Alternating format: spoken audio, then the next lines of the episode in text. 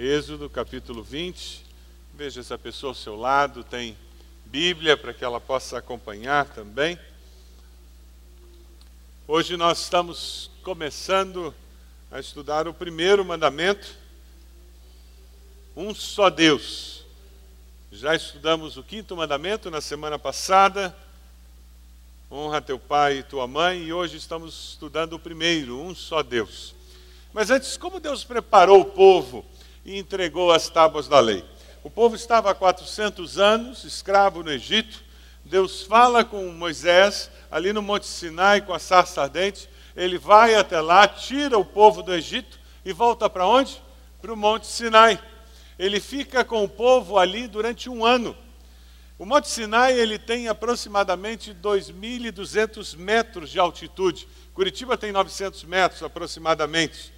O Monte Sinai ele tem uma é uma um monte que sobe, tem um, uma planície, um platô, e desse platô sobe um outro monte de aproximadamente 800 metros. Então, ah, você vê na descrição bíblica, alguns líderes sobem, chegam até esse platô, e depois essa última parte, Moisés sobe sozinho.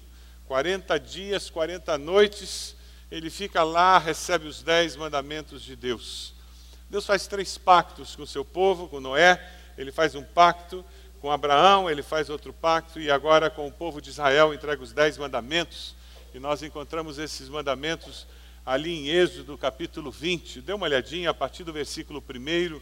E Deus falou todas essas palavras. Eu sou o Senhor, o teu Deus, que te tirou do Egito, da terra da escravidão. Não terás outros deuses além de mim.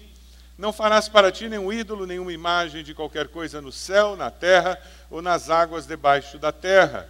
Não te prostrarás diante deles, nem lhes prestarás culto, porque eu, Senhor, o teu Deus, sou Deus zeloso que castiga os filhos pelos pecados de seus pais, até a terceira e quarta geração daqueles que me desprezam, mas trato com bondade até mil gerações aos que me amam e obedecem aos meus mandamentos. Não tomarás em vão o nome do Senhor, o teu Deus, pois o Senhor não deixará impune quem tomar o seu nome em vão.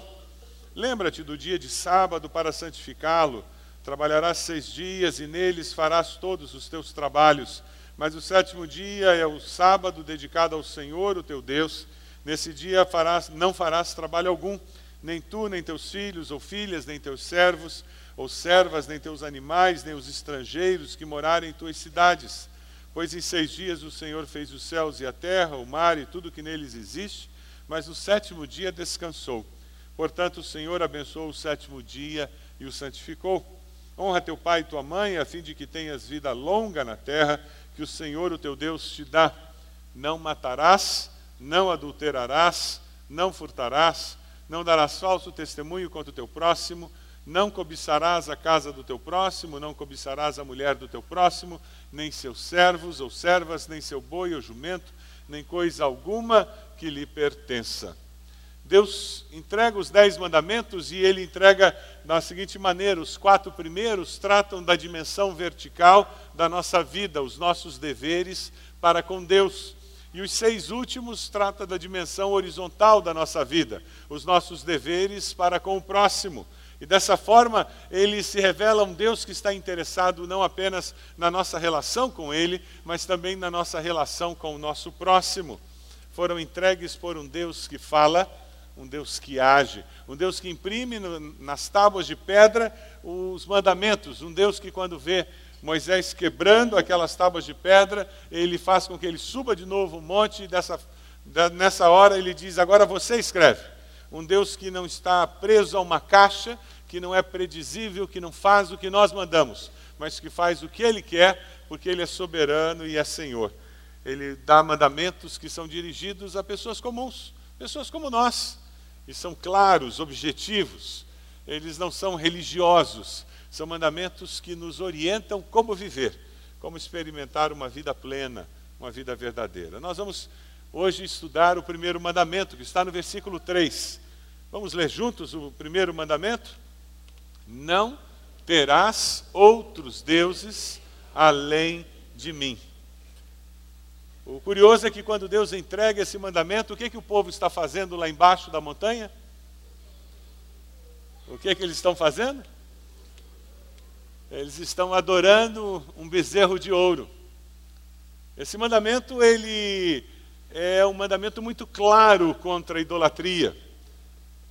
E ele vai além da idolatria claramente definida. No mandamento, o segundo mandamento trabalha de uma forma muito clara contra ídolos construídos com as mãos humanas.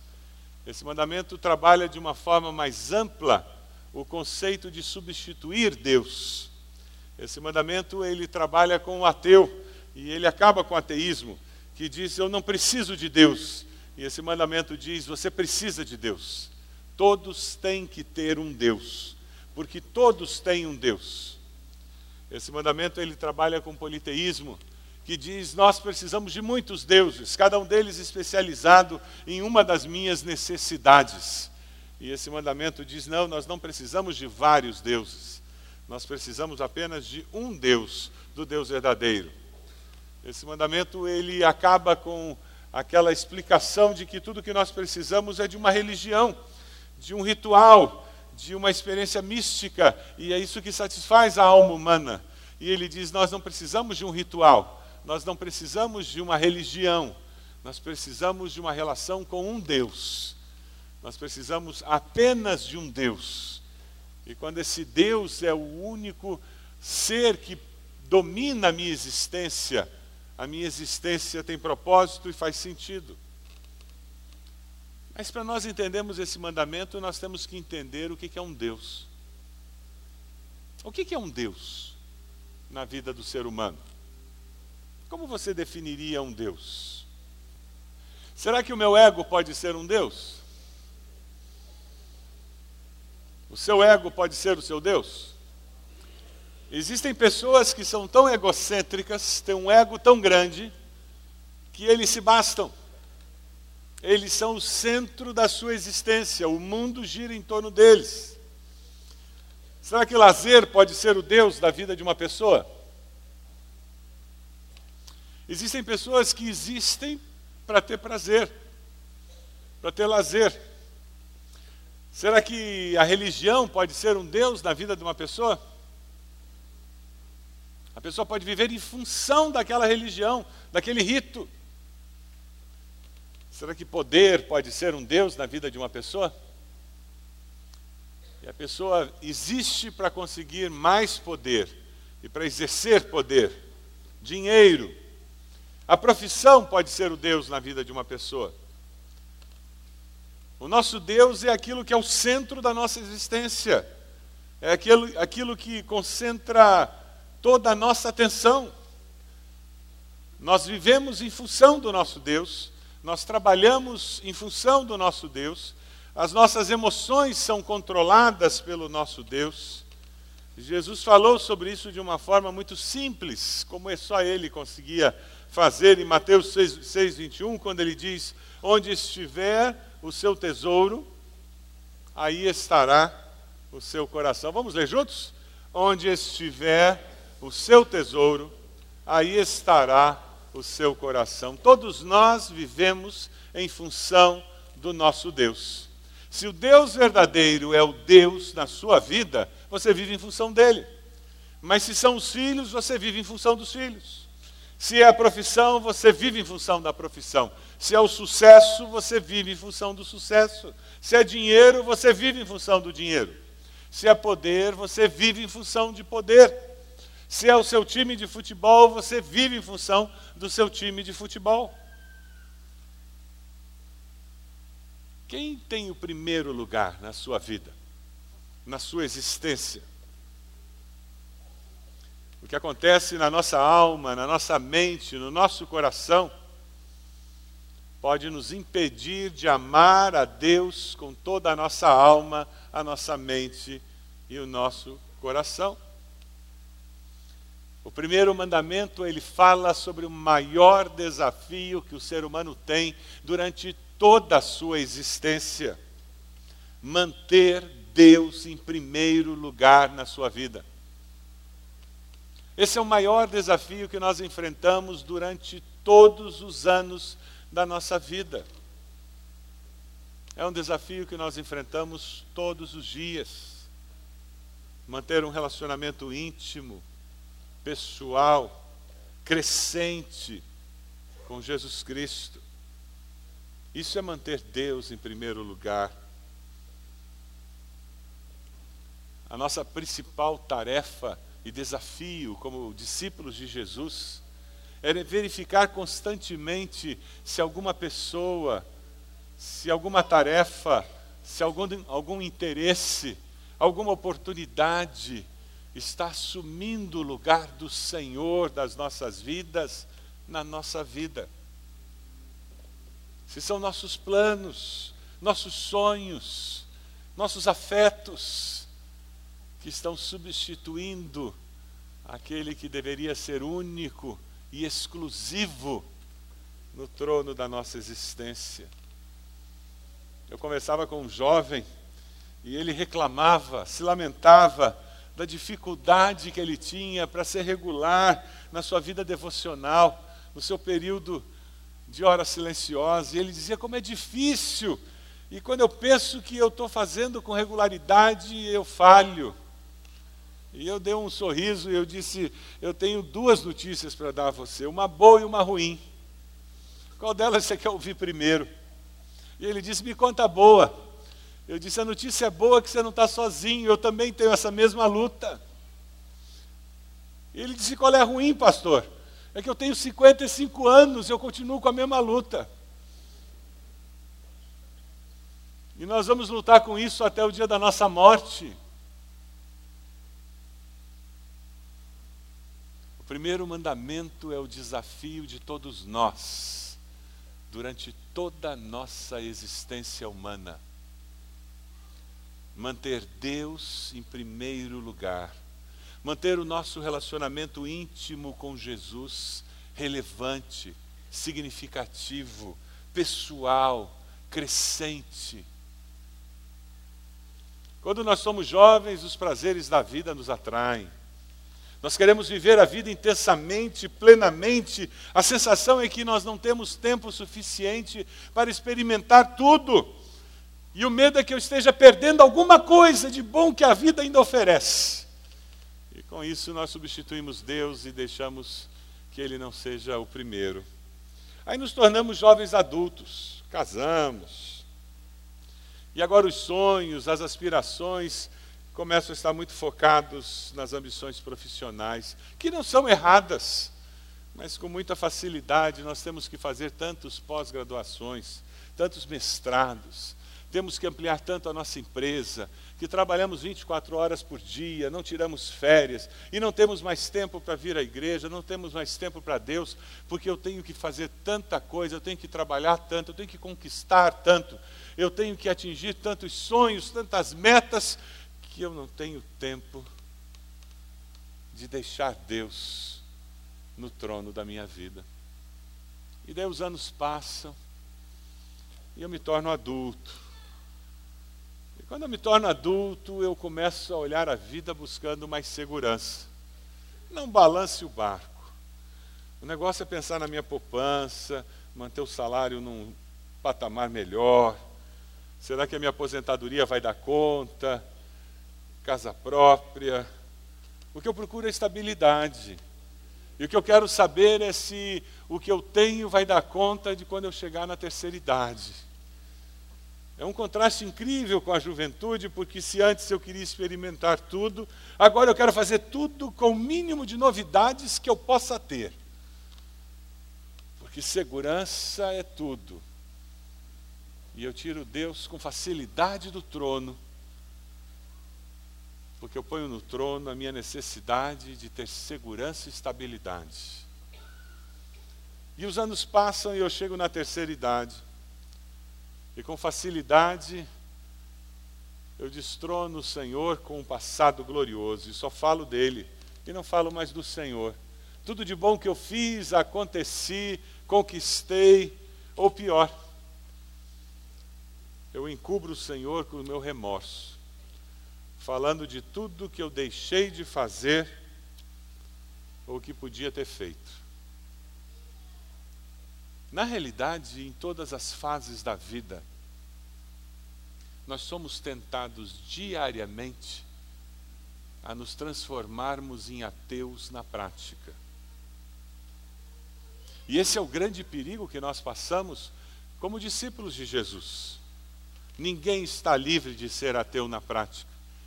Tito nos exorta com relação a isso, dizendo que no tocante a Deus, professam conhecê-lo, entretanto, o negam por suas obras. Quando nós destronamos Deus do trono que é dele, quando nós não temos a Deus como o único Deus da nossa vida, nos comportamos como um ateu. Embora o nosso discurso seja diferente. Mas o nosso comportamento é como se nós fôssemos igual aquele ateu que diz que Deus não existe. Você tem sido um ateu na prática quando o assunto é família? Você tem sido um ateu na prática nos seus negócios? Você tem sido um ateu na prática lá na faculdade, lá nos seus estudos? Você tem sido um ateu na prática quando a doença bate na sua vida? Você tem sido um ateu na prática quando você faz os seus sonhos, os seus planos? Ou você tem conseguido obedecer a esse mandamento e nas várias áreas da sua vida você tem colocado Deus como seu único Deus? E você tem colocado Deus em primeiro lugar. Uma maneira de avaliar isso é olhando o extrato do cartão de débito e de crédito, o famoso canhoto do cheque e descubra onde você gasta seu dinheiro. Pode ser que você descubra um Deus do consumo que está embutido lá em que você gasta dinheiro. Quem sabe, hoje à tarde, dê uma olhadinha na sua agenda e veja onde você está gastando as suas horas. E quem sabe você descubra que você tem um outro Deus que não é o Deus verdadeiro, comendo as suas horas de vida e sendo prioridade na sua vida. Porque veja, o que o diabo faz conosco é gerar desequilíbrio na nossa vida. O que Jesus faz conosco é trazer equilíbrio na nossa existência. Quando Deus está em primeiro lugar, nós trabalhamos, nós temos lazer, nós descansamos, nós servimos ao Senhor na igreja, mas tudo de forma equilibrada. O primeiro mandamento traz equilíbrio para a nossa existência. É por isso que ele é o primeiro. Porque com ele no lugar devido, fica mais fácil seguir os demais. Deus é zeloso. Ele exige exclusividade. E esse é o mandamento de exclusividade. Quando surge uma crise, você confia em superstições? Você deixa alguém sair por uma porta que não entrou na sua casa? Porque se sair por outra porta, a pessoa leva a sorte, viu?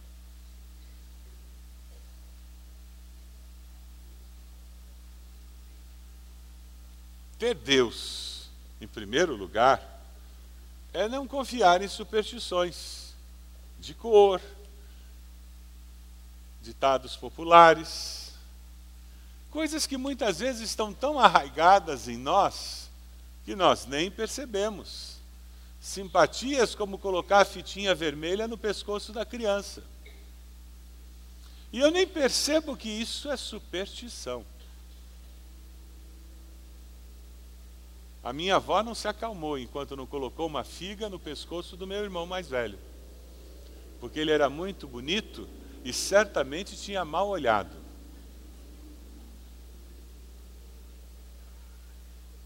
A minha mãe deixou, é a primeira vez que a minha mãe deixou ele com a minha avó. Quando ela voltou, ela disse: Está vendo bem que eu falei. quando você saiu daqui, eu botei a figa no pescoço dele. Olha a figa. Sabe o que aconteceu com a figa? Rachou. Sabe o que significa? Tinha mal olhado. A figa protegeu o meu irmão do mal olhado. O diabo é astuto, gente. Ela acreditava naquilo, o diabo fez com que a infeliz da figa rachasse. Para que a superstição da minha avó fosse confirmada e ela ficasse escrava daquela superstição.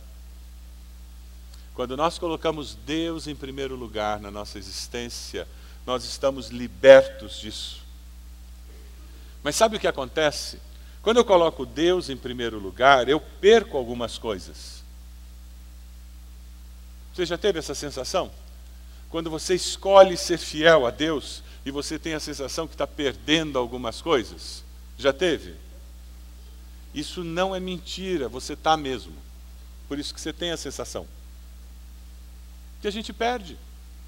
A gente perde conscientemente, porque a gente vai ganhar outras coisas em Cristo Jesus. Um comentarista disse o seguinte: toda vez que eu e você escolhemos ter apenas um Deus, estamos perdendo o que ter outros deuses nos oferece, para ganhar o que ter a Jeová como Deus nos oferece. Eu vou ler de novo. Toda vez que eu e você escolhemos ter apenas um Deus, estamos perdendo o que ter outros deuses nos oferece, para ganhar o que ter a Jeová como Deus nos oferece. Isso é vida, e vida abundante. Jesus, de uma maneira preciosa, nos fala sobre isso, pois quem quiser salvar a sua vida, a perderá. Mas quem perder a sua vida por minha causa, esse a salvará. Mostra o slide lá, faz favor. Isso. Qual é a figura que aparece nesse slide? A Marcelita, quando preparou esse slide, ela foi muito feliz com a figura que ela escolheu. Ela pegou uma mão com areia escorrendo, né? Você consegue segurar muita areia se você fechar a mão? Não.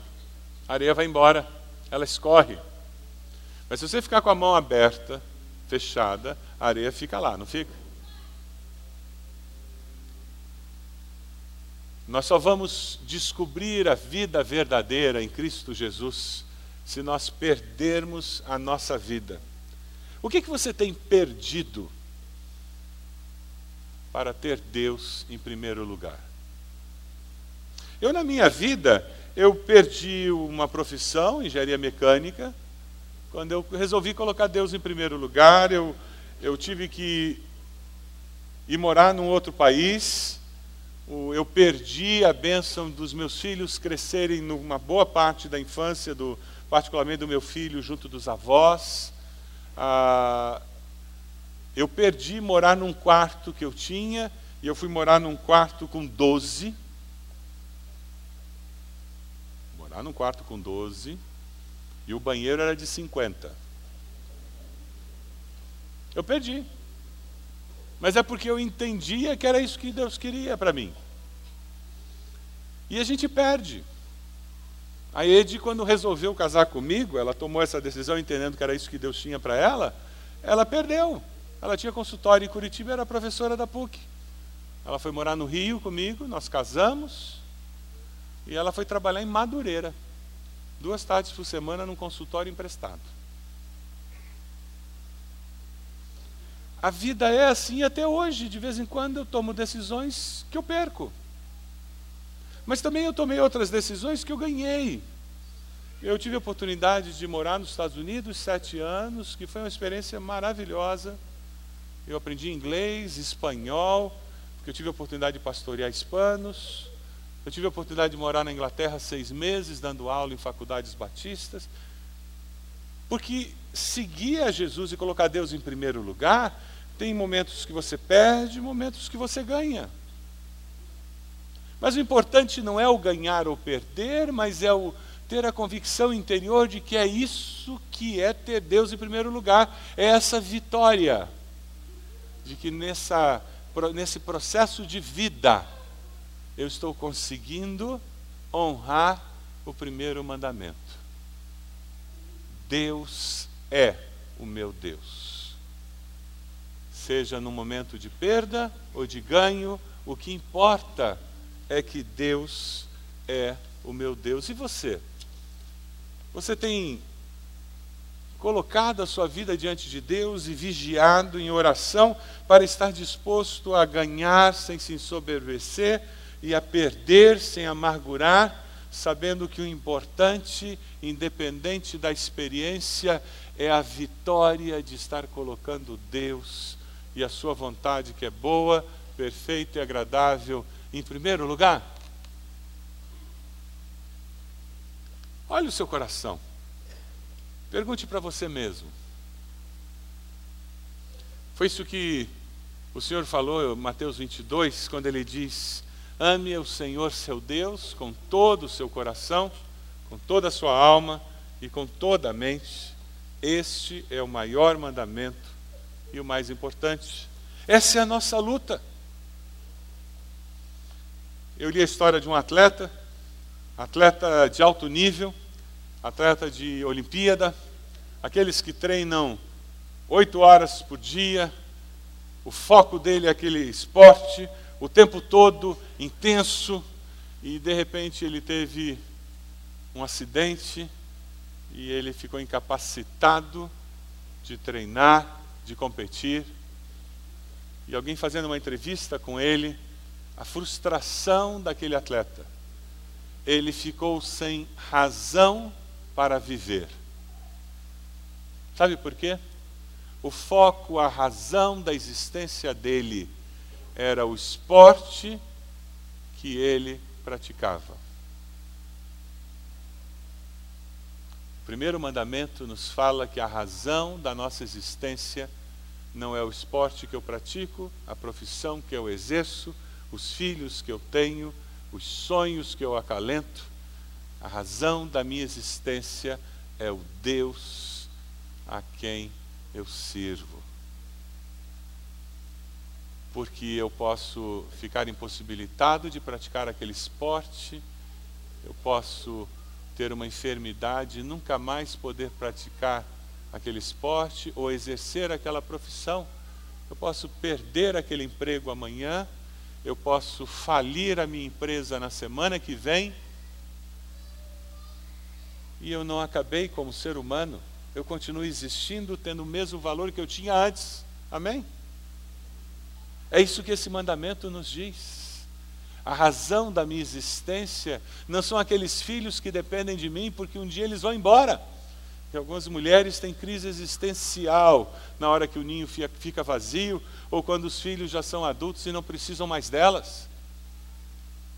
Porque a razão da vida delas não era Deus, mas os filhos.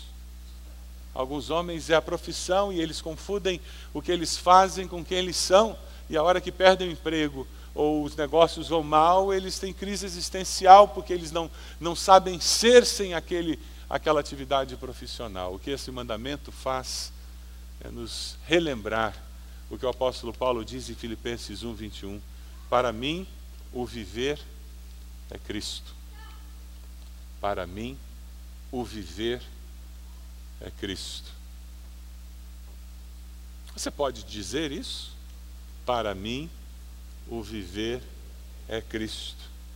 Se confessarmos os nossos pecados, Ele é fiel e justo para nos perdoar os pecados e nos limpar de toda a injustiça e maldade. Quem sabe hoje você tem que dizer: Senhor, me perdoe, porque eu não estou vivendo isso.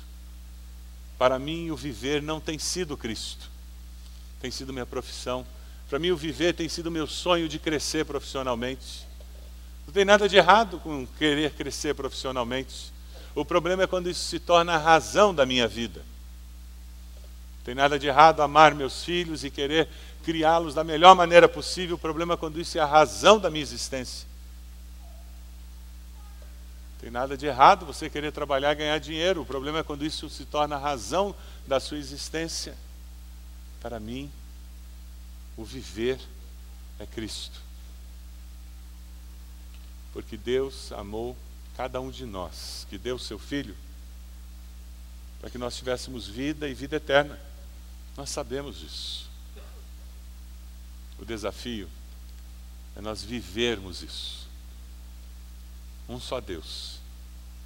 O mandamento: não terás outros deuses além de mim.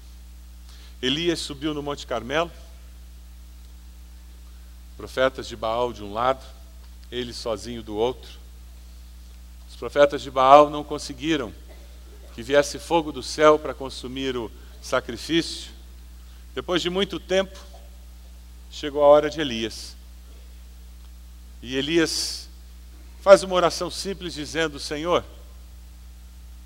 o altar está aqui com a lenha, com o animal molhado. Eu sei que o Senhor é Deus. Eles precisam saber que o Senhor é Deus. Manifesta a tua grandeza. As Escrituras dizem que veio fogo do céu, que consumiu o animal, a lenha, a pedra e a água que estava na valeta em volta. E o povo começou a gritar: só o Senhor é Deus. Só o Senhor é Deus. Quando nós conseguimos ter vitória no seguir o primeiro mandamento, impactamos a sociedade, a nossa família, e as pessoas começam a gritar: só o Senhor é Deus ao nosso redor. Só o Senhor é Deus. Quem é esse teu Deus? Que Deus é esse que você serve? Como é que é essa história desse Deus que você serve? Eu também quero esse Deus. Um Deus assim como o seu, eu também quero. Você pode abaixar sua cabeça? Momento de consagração, momento de renovação. Quem sabe você está aqui hoje e você nunca fez um compromisso com Cristo. Jesus veio a esse mundo para morrer naquela cruz, para que cada um de nós pudesse viver tendo Deus como o único Senhor da nossa vida. E você hoje tem a oportunidade para no seu coração dizer: Deus, eu quero reconhecer o sacrifício de Jesus no meu lugar, eu me arrependo dos meus pecados e eu confesso que só o Senhor é Deus a Bíblia diz: se com a tua boca confessares a Jesus como Senhor e no teu coração creres que Deus o levantou dos mortos, serás salvo. Faça uma oração onde você está, Senhor, eu me arrependo dos meus pecados, toma minha vida em tuas mãos. Eu confesso Jesus como Senhor e Salvador da minha vida. Você fez isso? Levante a sua mão onde você está e depois abaixe. Graças a Deus, pode abaixar. Graças a Deus, pode abaixar. Mais alguém? Graças a Deus. Onde você está? Levante sua mão. Lá atrás já vi, graças a Deus. Mais alguém? Graças a Deus. Mais alguém? Graças a Deus. Pode abaixar. Mais alguém? Graças a Deus. Mais alguém? Onde você estiver, levante sua mão. Graças a Deus. Eu vou convidar todos para que fiquemos de pé. Eu queria convidar você que levantou a mão a vir aqui à frente. Nós temos conselheiros, pastores que vão orar com você, seminaristas, nessa decisão tão especial que você está fazendo hoje. Pode vir, venha até aqui. Estamos esperando você. Nós queremos orar pela sua vida, colocar você diante do Senhor. Vou pedir aos seminaristas, pastores que venham à frente, orar por essas pessoas. Isto, pode vir. Pode chegar. Isso mesmo. Graças a Deus. Pode chegar. Graças a Deus. Isso. Momento especial. Pessoas tomando uma decisão ao lado de Jesus. Conselheiros, por favor, nos ajudem. Temos casais aqui, por favor, conselheiros, nos ajudem. Isso, graças a Deus, momento especial.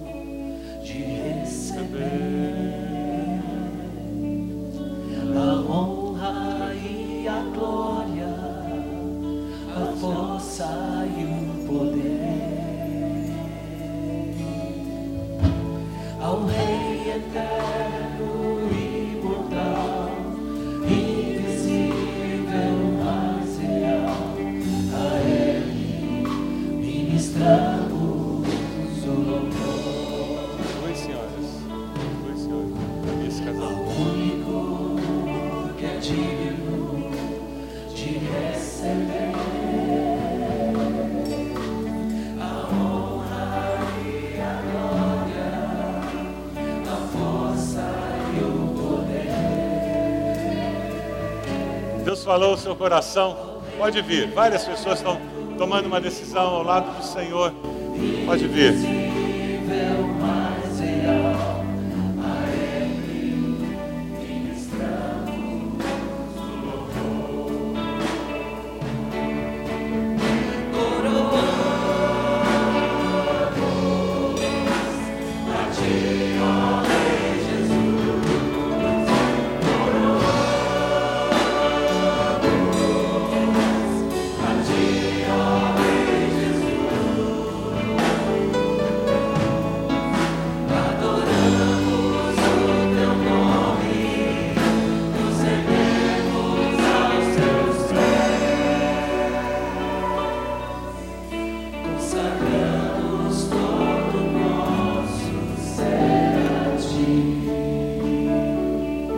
Queria dar a oportunidade agora a você que já é crente em Jesus Cristo.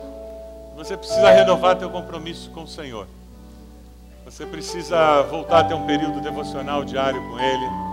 Quem sabe o Espírito Santo falou com você sobre um Deus que tem se instalado no trono da tua vida. E você precisa tirar esse Deus e colocar o Deus verdadeiro ali naquele lugar. Chegue aqui na frente.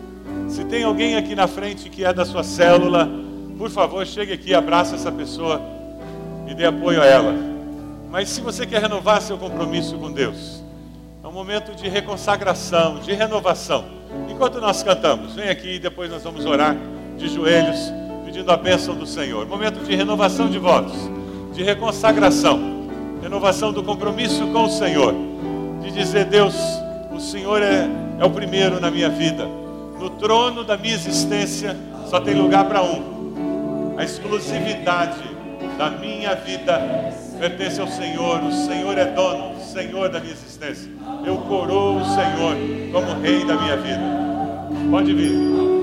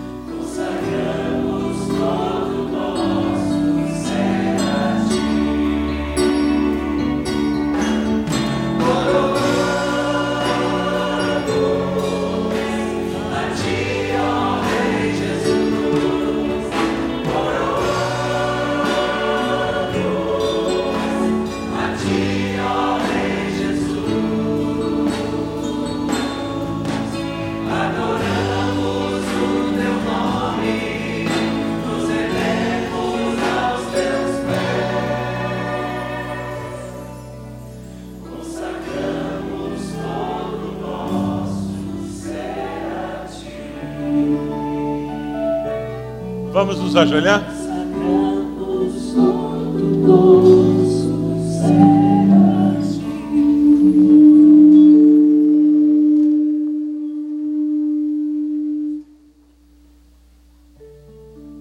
Deus amado, nós queremos te dar graças pela tua bondade e pela tua misericórdia, Senhor.